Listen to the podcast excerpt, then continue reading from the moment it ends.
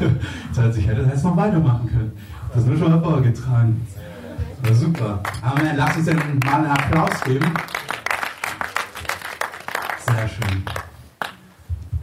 Never underestimate my Jesus. Unterschätze niemals meinen Jesus. Ich glaube, wir machen das jetzt kurz. Ich würde gerne Marlies und Janina kurz nach vorne bitten. Und Janina, ihr könnt nach vorne. Als Gemeinde, ich weiß jetzt nicht, wer draußen noch rumturnt, bevor wir zur Predigt kommen, ähm, möchte ich kurz was sagen. Wir leben als Gemeinde ähm, von drei Schlagworten. Ich habe mir welche, ich habe versucht, was auf Deutsch zu finden, aber es ist im Englischen manchmal gibt so Sätze, die kann man einfach so leicht übernehmen. Da heißt es drei Ts: Time, Treasure and Talent. Was bedeutet, eine Gemeinde lebt davon, dass die Leute, die sich dazugehörig fühlen, in einer gewissen Form Zeit investieren, ähm, was von ihrem Talent, von ihren Gaben investieren und dass sie Finanzen von ihrem Treasure, von ihren Schätzen investieren, was das Ganze möglich macht.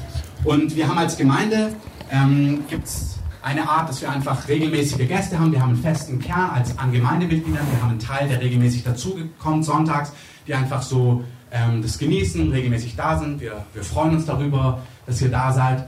Und wir haben so gemerkt, dass es einfach wieder so eine Zeit ist, wo wir Einzelne, einfach die regelmäßig hier sind, ermutigen wollen, einen weiteren Schritt zu tun, auch in die Gemeinde. Und es gibt verschiedene, wir haben immer so eine Infoveranstaltung, die nächste haben wir wahrscheinlich im Herbst, was es bedeutet, Teil der Gemeinde zu sein. Und ein Punkt, den wir dort erzählen, ist, dass es bedeutet, dass sich nach Möglichkeiten jeder einmal im Monat praktisch mit einbringt in diesen Gottesdiensten, damit dieser Gottesdienst einfach von allen getragen wird. Dass wir nicht ein paar Leute haben, die das alles buckeln müssen, sondern dass wir einfach als ganze Bandbreite das möglich machen, dass wir uns versammeln können und dass jeder einfach ja auch teilhaben kann an dem, was es bedeutet, Gemeinde zu sein. Und eine Gemeinde, die wir sehr schätzen, von der ich euch schon oft erzählt habe, das ist eine Gemeinde in Reading. Und da sagt der Pastor, wenn du ähm, dieses Zugehörigkeitsgefühl haben möchtest bei einer Gemeinde, braucht es zwei Dinge. Das eine ist, du brauchst Beziehungen und Freundschaften in der Gemeinde, Leute, die dich kennen, die du kennst, wo ihr Leben teilt.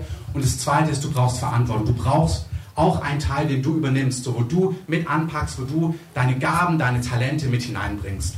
Und wir haben uns überlegt, wir werden das auch nochmal über den Verteiler machen und da Dinge schreiben, aber wir haben uns eben auch überlegt, dass wir in den Gottesdienst über die nächsten Wochen kurz die einzelnen Bereiche vorstellen, die es gibt, nur zwei Minuten, damit ihr wisst, wer die Person ist, die den Bereich leitet und was dieser Bereich tut, damit die, die ihr zur Gemeinde gehört oder als regelmäßiger Gast da seid, einfach sagen könnt, jetzt fühle ich mich so richtig angesprochen und motiviert, auch einmal im Monat praktisch mit anzupacken. Und vielleicht können wir den beiden mal einen Applaus geben, dass ihr so mutig steht und dass ihr einfach eure Zeit, es ist wirklich so, wir haben ja alle unser normales Leben, die, die meisten Dinge in dieser Gemeinde laufen auf ehrenamtlicher Basis. Das heißt, Leute, die Vollzeit entweder Family haben oder Aufgaben haben, Beruf haben oder Ausbildung, geben von ihrer Extrazeit Zeit hier hinein, damit einfach das möglich wird. Und man muss Sachen organisieren, man muss mit Leuten sprechen, man muss Feedback geben. Das braucht schon wirklich Zeit. Dann treffen wir uns immer mal wieder in Abständen als Leiter von den verschiedenen Bereichen. Und es ist schon wirklich ein Engagement, was Gott ähm, ehrt und wo Gott auch zurückgibt. Das sagt im Wort, dass alles, was wir so tun, dass Gott es belohnt. Aber mir ist es auch echt wichtig, dass wir die Leute, auch wir als Gemeinde, diese Leute in Ehren halten, die sich irgendwie rein investieren und einfach Engagement zeigen und Kraft hineingeben. Und dass wir das so wertschätzen lassen, dass wir nicht sagen, oh, du nervst mich mit deinen Anfragen. Das, was Gott will, passiert nicht einfach so. Wir bringen den Himmel auf die Erde. Und es ist wirklich dieses, dieser Kontrast zwischen der Souveränität Gottes und Autorität, die er delegiert hat. Ich habe mir überlegt, ich war früher auf Partys, wo die Eltern unterwegs waren. Ich habe auch selber solche Partys geschmissen. Meine Eltern haben mir den Schlüssel gegeben und haben gesagt, wir sind jetzt zwei Wochen weg. Ich habe gehofft, dass es keine Falle ist und sie nicht am Wochenende kontrollieren kommen. Und dann am Wochenende, wenn meine Eltern weit weg waren, dann habe ich eine Feier organisiert. Sie haben mir den Schlüssel gegeben. Sie haben gesagt, du hast jetzt die Autorität über unser Haus. Mach bloß kein Mist. Und ich habe gedacht, ja, ich mache das schon alles gut. Und dann habe ich eine riesige Party geschmissen, alle Leute eingeladen und meistens ist es gut gegangen. Und ich habe überlegt, wenn das gleiche würde ich mit Enya machen, irgendwann fahren wir weg, Enya schmeißt eine Party. Ich würde hoffen, weil ich mir wahrscheinlich denke, dass sie wahrscheinlich auch eine Party schmeißen würde, wenn ich wegfahre. Ähm, wir sagen, hey, lad halt die Leute ein, wo du weißt, dass sie dir wohlgesonnen sind und irgendwie nicht deine Bude auseinandernehmen. Weil ich war auf Feiern früher, da sind dann Freunde von Freunden von Freunden aufgetaucht und danach sah die Wohnung aus, als ob Freunde von Freunden von Freunden da waren, die im Endeffekt dann doch keiner kannte, sondern die halt irgendwie auch auf dieser Party gelandet sind. Und die Wohnungen waren zum Teil zerstört, wirklich gehen richtig zerstört. Das Bild beschreibt etwas, es ist nicht ganz das richtige Bild, aber es beschreibt etwas, wenn Autorität delegiert wird, bekommt jemand die Verantwortung und den Schlüssel, darauf zu achten und es zum Guten zu nutzen, zum Segen. Aber es hat auch die Möglichkeit, dass wenn echt Autorität delegiert wird, wenn ich echt Macht, Vollmacht abgebe, dass etwas geschieht, was ich eigentlich gar nicht möchte. Und Gott ist jemand, der wirklich sich entscheidet, entschieden hat, Autorität abzugeben. Das Bild sehen wir auch im Neuen Testament. Ein Vater im Neuen Testament, der über Jahre für seine Söhne gearbeitet hat. Wir wissen nicht genau, was er von Beruf war, ob er Bauer war oder ob er Viehzüchter, Hirte, irgendwas war. Aber wir wissen, er hat über Jahre gearbeitet. Er hat über Jahre gut gehaushaltet. Seine Söhne haben, als sie älter waren, mitgearbeitet. Er ist jeden Tag aufgestanden, früh morgens, hat vielleicht die Schafe rausgetrieben, hat, sie, hat das Geld verdient, hat Geld gut gehaushaltet, hat sich um seine Familie gekümmert, hat angefangen, Geld zurückzulegen. Warum? Weil er seinen Söhnen ein Erbe vorbereiten wollte. Er wollte, dass es seinen Söhnen, wenn er dann mal alt ist, besser geht als ihm. Und er hat das Geld immer weiter zurückgelegt, auf die Seite gelegt, dass wenn sie dann eines Tages zum Beispiel ihre Frau treffen, dass sie gleich einen ganzen Batzen Geld haben, um neu zu starten und auf einem anderen Level zu starten wie er. Das hat er über Jahre gemacht, Tag für Tag, Woche für Woche, Monat für Monat, aus Liebe zu seinen zwei Söhnen. Und eines Tages kommt sein jüngerer Sohn und sagt, hey, Daddy, ich habe das nachgedacht. Irgendwie merke ich, jetzt bin ich 18. Schafe hüten finde ich ganz schön langweilig. Ich habe gehört, in den Städten hier drumherum, da geht das Leben richtig ab. Und eigentlich brauche ich mein Erbe gar nicht in vier, fünf, sechs Jahren. Weißt du, ich würde gerne dieses Geld nehmen, ich werde damit sinnvoll umgehen, ich werde es gut investieren und ich werde dann in vier, fünf Jahren einfach vom Ersparten leben oder das, worein ich investiert habe. Und das werde ich dann nehmen für meine Familie dann eines Tages. Und der Vater denkt sich, ja, er kennt seinen jüngeren Sohn und denkt sich, ich weiß nicht, ob das vielleicht die beste Entscheidung ist, wenn du jetzt das ganze Geld mitnimmst, das ganze Erbe, ob du das wirklich so investierst, dass dann in fünf Jahren du vom Ersparten oder von der Rendite oder von deinen Investitionen lebst. Vielleicht ist es doch weiser, wenn du das Geld hier lässt und ich dir ein bisschen was gebe. Und nee, ich möchte mein Erbe jetzt haben und ich möchte einfach losziehen. Du kannst mir vertrauen, ich werde mit dem Geld sinnvoll umgehen. Und der Vater in dieser Geschichte entscheidet sich, seinem Sohn das wohlersparte, lang erarbeitete Erbe zu geben. Und er sagt, hey, ich gebe dir den ganzen Batzen Geld, ich gebe dir dein ganzes Erbe, ich zahle dich aus und ich gebe dir das ganze Privileg und ich gebe dir die ganze Verantwortung mit. Du bist jetzt verantwortlich, damit was zu machen. Das heißt, er hat Geld über Jahre erarbeitet und sein Sohn, viele von euch kennen die Geschichte, sein Sohn geht in die Städte und das heißt, er fängt an, das Geld auszugeben zum Feiern, für Party, mit ähm, mit Huren, er gibt das ganze Geld aus, lebt sein Leben, bis er es verprasst hat komplett und bei den Schweinen endet als Schweinehirte. Das heißt, Gott, das ist ein Bild auch von Gottes Herz. Die Geschichte möchte was anderes suggerieren, aber in diesem Bild ist auch Gottes Herzschlag drin. Gott delegiert wirklich Autorität. Er gibt Autorität weg und er sagt, ich gebe dir die Möglichkeit, deine Autorität zu nutzen zum Segen. Ich gebe dir aber auch die Möglichkeit, wenn du deine Autorität nicht richtig wahrnimmst, dass Dinge passieren, die eigentlich nicht gut sind. Und genau das ist geschehen. Psalm 115, 16 und 1. Mose 3 beschreiben diesen Sachverhalt. In, in Psalm 115, 16 heißt es, die Himmel sind die Himmel des Herrn. Aber die Erde hat er den Menschenkindern gegeben. Und im 1. Mose 1 heißt es, Gott schafft die Erde, er schafft den Menschen und dann sagt er, er gab den Menschen die Herrschaft über die Erde. Er sagt, Adam, ich gebe dir den Schlüssel. Du bist verantwortlich mit Eva zusammen, ihr beide als gutes Team, gestaltet die Erde, herrscht über die Erde und mit mir zusammen in Zusammenarbeit, lasst uns diesen Platz zu einem Platz von Segen gestalten. 1. Mose 3, wir gehen jetzt nicht in die Details dieser Geschichte, entscheidet sich ähm, Adam durch Ungehorsam und durch Sünde, diese Autorität, die er hat, er öffnet die Tür und lädt Leute zur Party ein, die er eigentlich nicht eingeladen haben wollte. Und es kommt Dinge, Finsternis kommt in diese Welt, Finsternis kommt in sein Leben hinein und plötzlich passieren Dinge, die Gott nicht wollte. Es passieren in dieser Welt Dinge, die Gott nicht will. Im Garten Eden passiert es, er entscheidet sich durch Ungehorsam und Sünde. Die Schlange, der Feind, die Finsternis kommt in das Leben von Adam. Und sofort die erste Szene ist, Adam und Eva, die gerade in Einheit waren, die eng beieinander waren, erkennen plötzlich, dass sie nackt sind. Plötzlich ist diese Einheit, die sie hatten, zerstört. Bei ihren Kindern haben wir den ersten Mord der Menschheitsgeschichte. Und es geht weiter und weiter und weiter. Finsternis hat bis heute Zugriff und Anrechte in diese Welt hineinzuwirken. Warum? Weil diejenigen, die den Schlüssel bekommen haben, um zu entscheiden, was auf Erden möglich und nicht möglich ist, zum Teil diesen Schlüssel nicht wahrnehmen und zum Teil genau das Gegenteil tun, durch Sünde und durch Ungehorsam Dinge möglich machen in Familien, im eigenen Leben, in Nationen, in Städten, dass die Finsternis Dinge wirken kann, die Gott nicht will. Mir ist ganz wichtig, dass wir den Gedanken verstehen. Es passieren in dieser Welt Dinge, die will Gott nicht. Und der Umkehrschluss ist genauso wahr. Nicht alles, was Gott will, passiert einfach so. Denn die Himmel sind die Himmel des Herrn und die Erde hat er den Menschenkindern gegeben. Er hat dem Menschen die Autorität zu, ge gegeben, dafür zu sorgen, dass Gottes Wille auf Erden geschieht. Jetzt hör zu. Du bist der Türöffner, du bist der entscheidende Faktor, ob auf Erden Gottes Wille geschieht oder der Wille des Feindes. Gott gibt den Menschen das Privileg, darüber zu entscheiden und hierin mitzuwirken. In dieser Welt geschehen, ach so, sorry. In dieser Welt geschehen tausende Dinge, die sind nicht Gottes Wille. Und die Antwort Gottes ist eine Gemeinde, sind Menschen, die ihn kennen, die wissen, was Gott kann und was Gott will.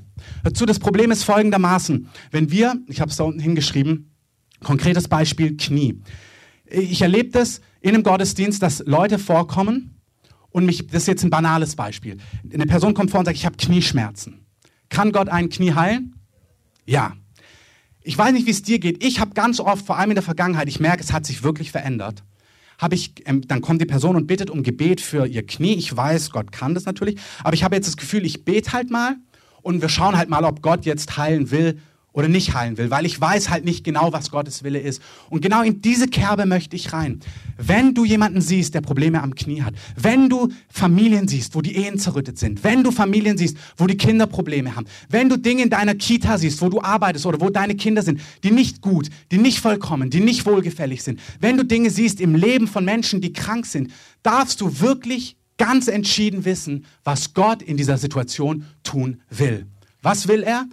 Wie im Himmel, so auf Erden. Er sagt, bete folgendermaßen, dein Wille geschehe, wie im Himmel, so auf Erden. Ich habe mir wirklich, in meinem Herzen hat sich was verändert. Wenn heute eine Person zu mir kommt und mich bittet, um Heilung zu beten, ist es nicht mehr, dass ich sage, naja, Gott kann, schauen wir mal, was er macht, sondern ich weiß in diesem Augenblick, ich lasse zu die Einfachheit, ich weiß genau, was Gott jetzt will. Du kommst zu mir, weil du Knieschmerzen hast. Es ist klipp und klar entschieden, was Gott tun will. Er will dein Knie jetzt heilen. Und ich merke, dass er mir diese Verantwortung gibt, in, meinen Herz, in mein Herz zu entscheiden, diese Person hat nicht Knieschmerzen, weil Gott halt vielleicht doch souverän um drei Ecken sich gedacht hat, warum das sinnvoll ist, sondern Gott hat gesagt, was richtig ist, Gott hat gesagt, was er will und er gibt dem Menschen die Autorität, auf Erden seinen Willen freizusetzen. Das heißt, Gott erklärt, was sein Wille ist und er gibt dem Menschen die Autorität und sagt, du ergreifst, was mein Wille ist. Lass es zu wie ein Kind. Sei nicht kompliziert. Hat irgendjemand das Gefühl, dass er zu kompliziert ist manchmal? So wenig? Ah. Oder sind die anderen nicht ehrlich? Ah. Er lässt ganz nah in deinem Herzen zu, das, was Gott sagt in seinem Wort, das will er wirklich. Er will das Gute, das Vollkommene, das Wohlgefällige. Und das, was aus unserem Leben verschwinden muss, das, was die Dinge blockiert und verhindert, ist dieses Gefühl, wenn wir für Leute beten, dass wir das Gefühl haben, es ist noch nicht ganz klar, was jetzt passieren soll. Ob es wirklich jetzt Gottes Wille ist. Und es gibt hier eine Möglichkeit. Römer 12 heißt es, wir sollen unser Denken erneuern. Wir sollen neu denken, und zwar in den Kategorien Gottes, dass du weißt, wenn eine Person zu dir kommt, es ist mittlerweile so, und ich bin da Gott für dankbar, wenn ich für Leute bete, dass in der Regel ich genau weiß, dass Gott heilt es jetzt und es mich verwundert, wenn es nicht passiert. Und ich muss dir sagen, vor anderthalb Jahren war es umgekehrt. Ich habe gesagt, ja, Gott will schon heilen, ich bete und es passiert eh nichts. Und wenn es passiert ist, habe ich gesagt, wirklich? Echt, es geht besser? Probier's nochmal. Und jetzt merke ich, nee, nee, es ist andersrum. Die Wahrheit, die Gott demonstriert in seinem Wort ist, ich will heilen und es ist das Normalste der Welt, dass diese Heilungen geschehen. Gott gibt seiner Gemeinde, Gott gibt Menschen, die ihn kennen, den Schlüssel zu erkennen, was er kann, kinderleicht, alles, und was er will. Und das, was er will, ganz konkret in Situationen zuzulassen im Herzen. Wenn du merkst, dass dieses Bollwerk hochkommt, naja, ich weiß nicht genau, ob Gott es jetzt will, dass du ganz einfach wirst. Doch, doch. Was will Gott? Gutes, vollkommenes, wohlgefälliges. Friede, Freude, Gerechtigkeit. Und dass du diese Schablone auf die Situation anwendest.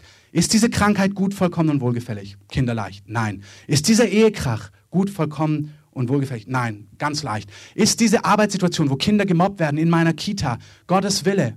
Nein. Ist die Arbeitslosigkeit von meinen Bekannten, die unbedingt irgendwie wieder Arbeit und Finanzen brauchen, Gottes Wille?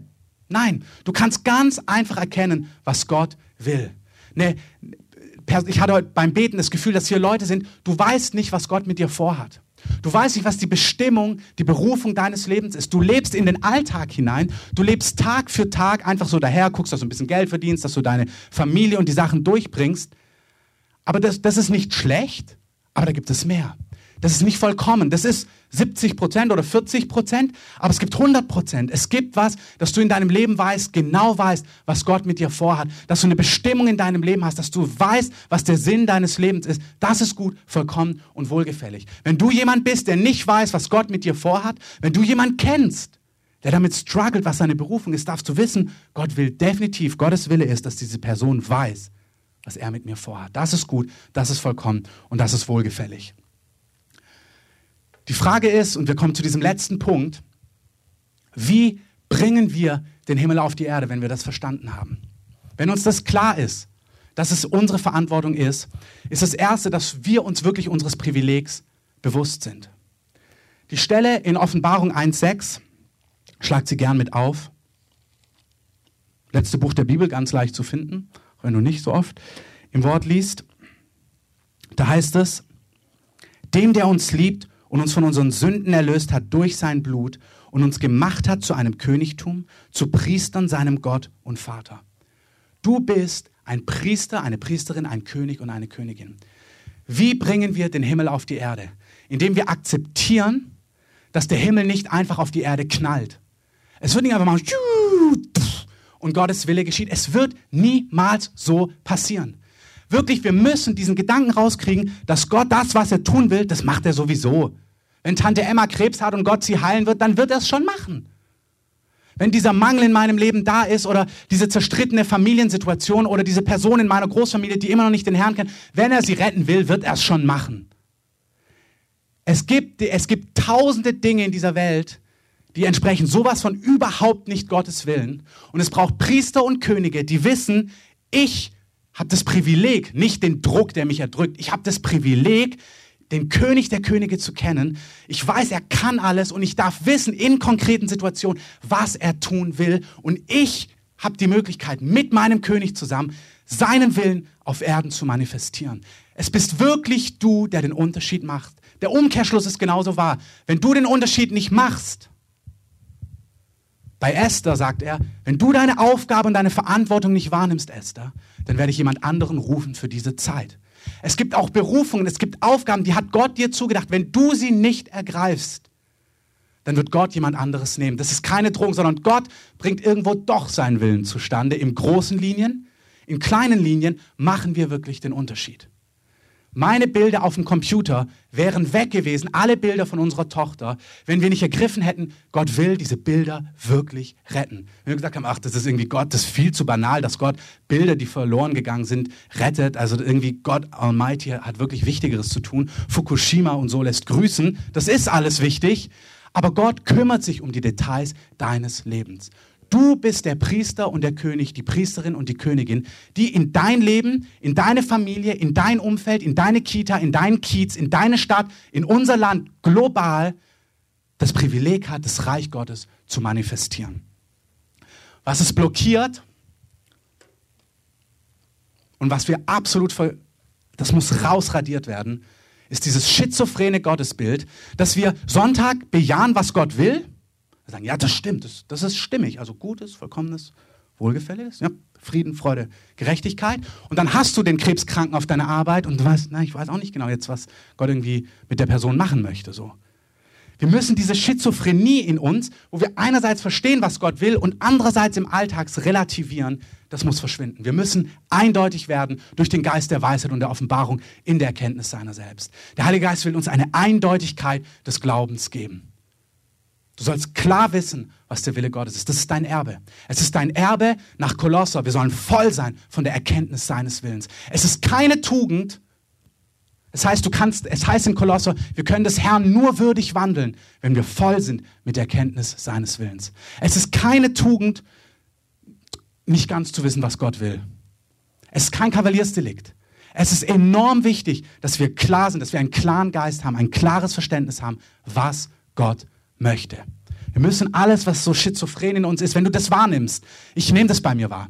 Ich nehme das wahr, dass ich was spüre und dann wird es so diffus. Das musst du markieren. Nimm einen Textmarker, einen gelben, und markier das in dir drin. Sag, diese Stelle, dieses Diffuse, das muss ersetzt werden. Der Heilige Geist ersetzt das heute Morgen. Wenn dich das betrifft, lass ihn das ersetzen. Das zweite ist die falsch verstandene Souveränität. Der Gedanke, wenn Gott es will, tut er sowieso, muss raus. Wenn du den bei dir bemerkst, dieses Gefühl, naja, in deinem Leben, naja, wenn Gott mich mit einem Mann segnen will, tut er es sowieso. Wenn Gott mir Geld geben will, tut er es sowieso. Wenn Gott mich heilen will, tut er es sowieso. Wenn Gott meine Familie erretten will, tut er es sowieso. Gott tut die Dinge nicht einfach sowieso, sondern er sucht nach Menschen, die wissen, was er kann und will und im Glauben diese Dinge ergreifen. Alles, was mit Unglauben zu tun hat, muss aus unserem Leben verschwinden.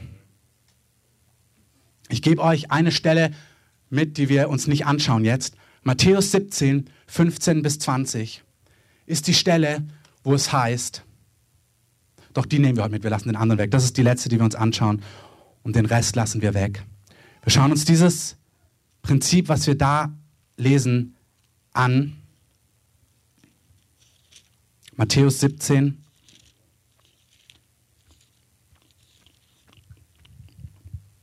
15 bis 20.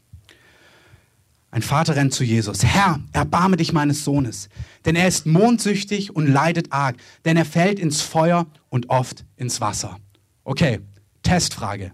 Jemand rennt zu dir und sagt, hilf mir bitte, mein Sohn fällt regelmäßig ins Wasser. Er ist mondsüchtig, ich weiß nicht, warum man dann ins Wasser fällt, ich verstehe nicht ganz das Krankheitsbild, aber er bittet dich um Hilfe. Was will Gott? Kann Gott das lösen? Will Gott das lösen? Und was macht den Unterschied?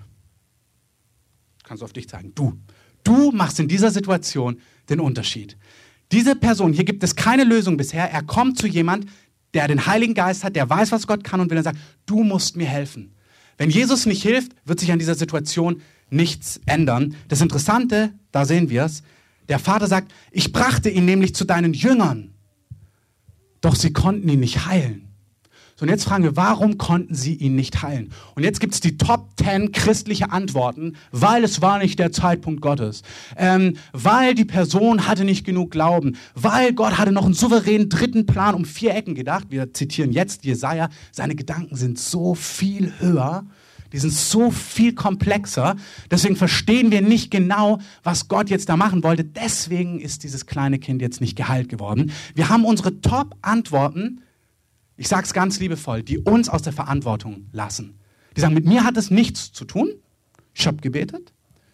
Ist nichts passiert. Gott Almighty ist sehr souverän. Wenn er dieses Kind geheilt haben hätte wollen, hätte er es getan. Bin mir ganz sicher. Weil Gott ist souverän und wenn er es gewollt hätte, hätte er es gemacht. Jesus, sie konnten dieses Kind nicht heilen.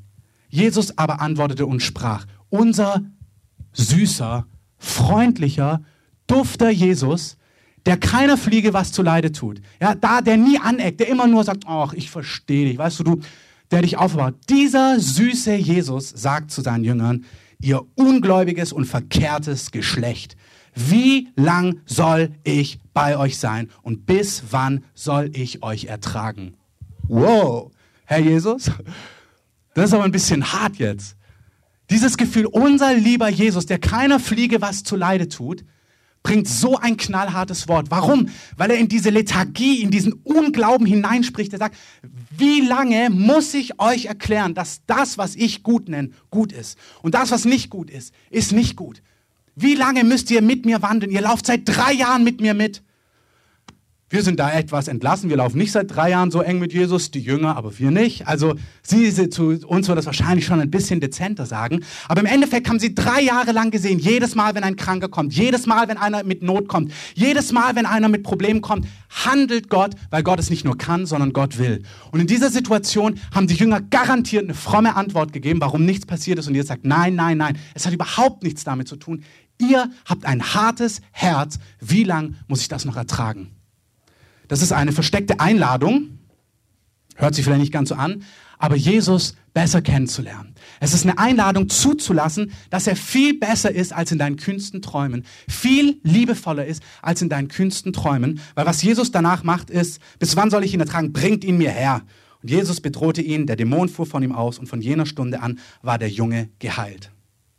Da traten die Jünger für sich allein zu Jesus und sprachen, warum haben wir ihn nicht heilen können? Er aber spricht zu ihnen, ich gebe euch gleich eine persönliche Meinung. Er aber spricht zu ihnen, wegen eures Kleinglaubens. Andere Übersetzung sagt, wegen eures Unglaubens. Denn wahrlich, ich sage euch, wenn ihr Glauben habt wie ein Senfkorn, so werdet ihr zu diesem Berg sagen, hebe dich weg von hier dorthin, und er wird sich ins Meer hinwegheben. Und nichts wird euch unmöglich sein. Hier hört eigentlich die Übersetzung auf. Und ich persönlich glaube auch, also ich habe kein Problem mit Fasten, aber hier sagt es, spätere Handschriften fügen hinzu, diese Art fährt nicht aus, außer durch Gebet und Fasten. Ich glaube, dass es schon wieder eine fromme Antwort ist, die da einfach hinzugefügt worden ist. Ich habe kein Problem mit Fasten. Aber Jesus hat gesagt, er hat nicht gesagt, es ist nicht ausgefahren, weil ihr nicht gefastet habt, Jungs. Er sagt, er ist nicht ausgefahren, weil ihr keinen Glauben habt. Was glaubt ihr nicht? Nicht, dass Gott nicht kann, sondern ihr glaubt gar nicht, dass Gott will. Ihr seid viel zu hart. Ihr begreift nicht, wie liebevoll und herrlich mein Vater ist. Mein Vater rettet Hochzeiten, indem er Wasser zu Wein verwandelt. Mein Vater lässt Hammer, die, der ins Wasser fällt, schwimmen, damit du keinen neuen kaufen musst. Mein Vater rettet die Bilder auf deinem Laptop, wenn sie weg sind. Er durch Gebet bringt deine Diplomarbeit wieder auf einen neuen Laptop. Warum? Weil er liebevoll bis ins letzte Detail ist. Viel zu liebevoll für dein, hart, für dein hartes Herz. Du kannst es nicht catchen, wie gut mein Gott ist. Und weil dein Herz das nicht catchen kann, bist du nicht fähig, es zu demonstrieren. Fasten ist okay, aber Jesus redet hier überhaupt nichts von Fasten. Er sagt, euer Herz muss endlich erlauben und ergreifen und erkennen, wie gütig mein Vater ist. Wenn ihr das ergreift, wenn ihr wisst, was er kann, und wenn ihr wisst, er will das wirklich, dann wird jemand zu euch kommen und euer Herz wird einfach wissen, natürlich will Gott diese Frau, die jetzt von Krebs zerfressen wird, heilen. Im Namen von Jesus sei geheilt. Und Tumore verschwinden und Lahme gehen und Blinde werden sehen. Das Bollwerk liegt nicht im Himmel. Es liegt auch nicht über der Stadt Berlin, die bösen Mächte, die hier den Himmel zumachen. Es liegt in meinem und in deinem Herzen. Es sind Bollwerke, die denken, na, der souveräne Gott wird sowieso tun. Oder Bollwerke, die nicht begreifen, was Gott wirklich will. Wenn wir die ersetzen, werden wir die Ergebnisse sehen. Amen. Lass uns, vielleicht kannst du kurz nochmal die Gitarre nehmen, einfach ein paar Akkorde spielen. Lass uns beten dass der Heilige Geist diese Dinge ersetzt. Ihr könnt gerne aufstehen.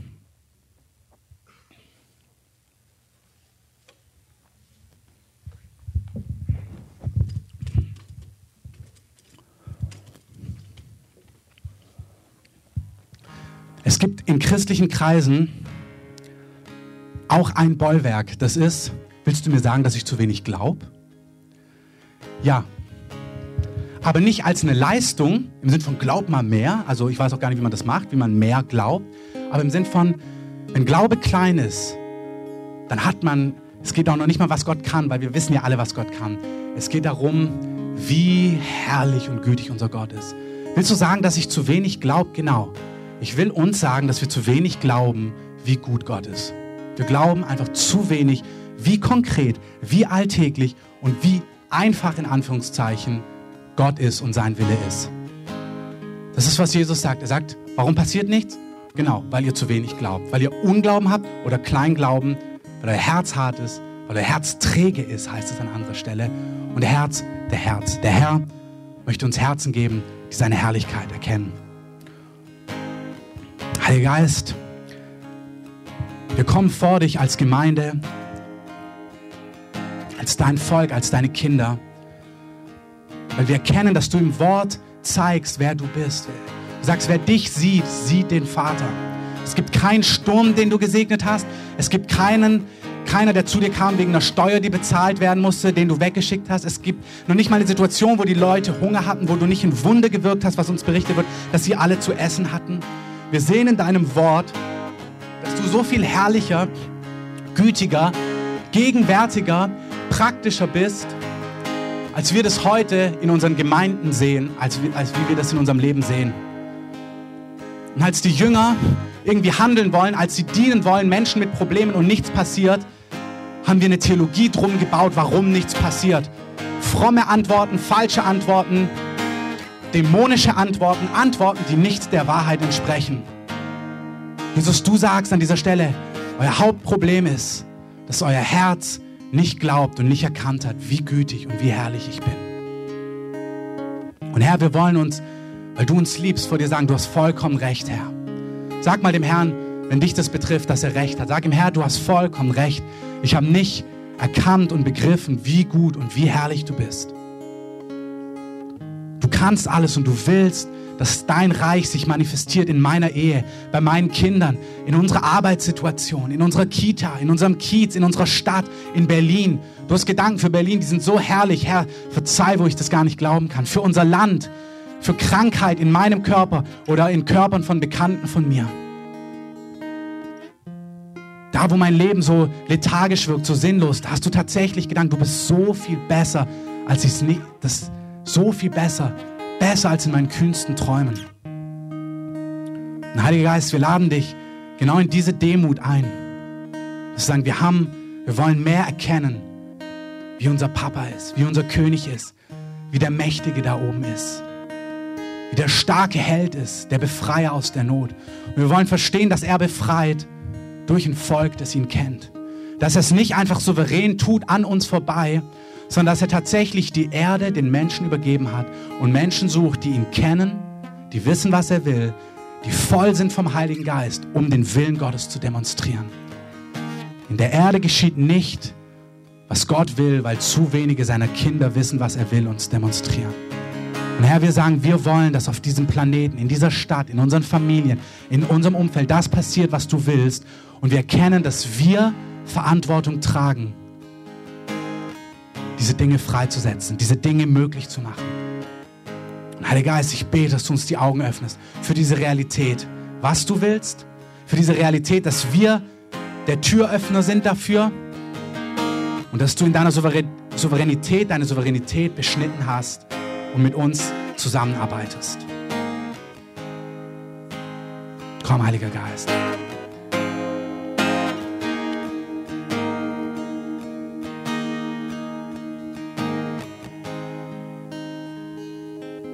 Heilige Geist ist hier mit seiner Gegenwart, um Bollwerke in unserem Herzen wegzuschmelzen. Bollwerke von Unglauben. Falsche Theologie muss ersetzt werden. Wenn du ein falsches Bild von Souveränität hast, ersetze es. Der Geist der Weisheit und Offenbarung zeigt dir, wie liebevoll dein König ist.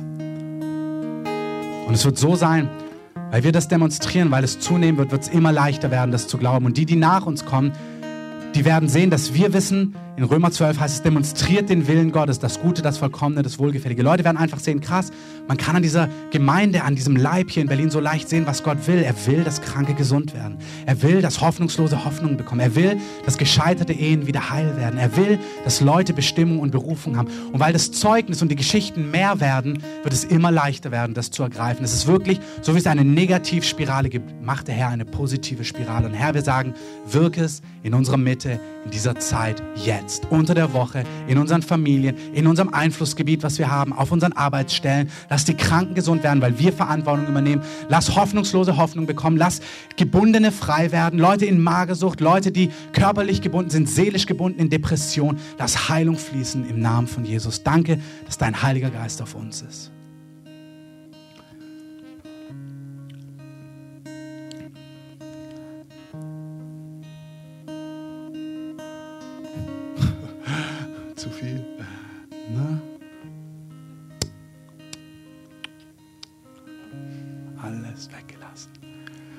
Heute hier bist und Jesus noch nicht kennst, wenn du ein Gast bist und diesen Jesus spürst, aber noch nie ihn angenommen hast in dein Herz, wenn du noch nie dein Leben ihm übergeben hast, gesagt hast, du sollst mein Retter und mein Herr sein.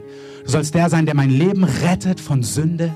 Und du sollst der sein, der Herr und Chef ist in meinem Leben. Wenn du das noch nie getan hast und jetzt spürst, dass der Heilige Geist dich ruft, keiner ist hier, der Jesus nicht kennt aus Zufall. Und du jetzt seine Gegenwart und seinen Frieden spürst, es ist die Einladung des Heiligen Geistes, dein Leben in seine Hände zu geben. Diese Bibelstelle in Römer sagt, das ist das Wort des Glaubens, das wir predigen, dass wenn du mit deinem Mund Jesus als Herrn bekennst und in deinem Herzen glauben wirst, dass Gott ihn aus den Toten auferweckt hat, dann wirst du errettet werden. Denn die Schrift sagt, jeder, der an ihn glaubt, wird nicht zu Schanden werden. Denn jeder, der den Namen des Herrn anrufen wird, wird errettet werden.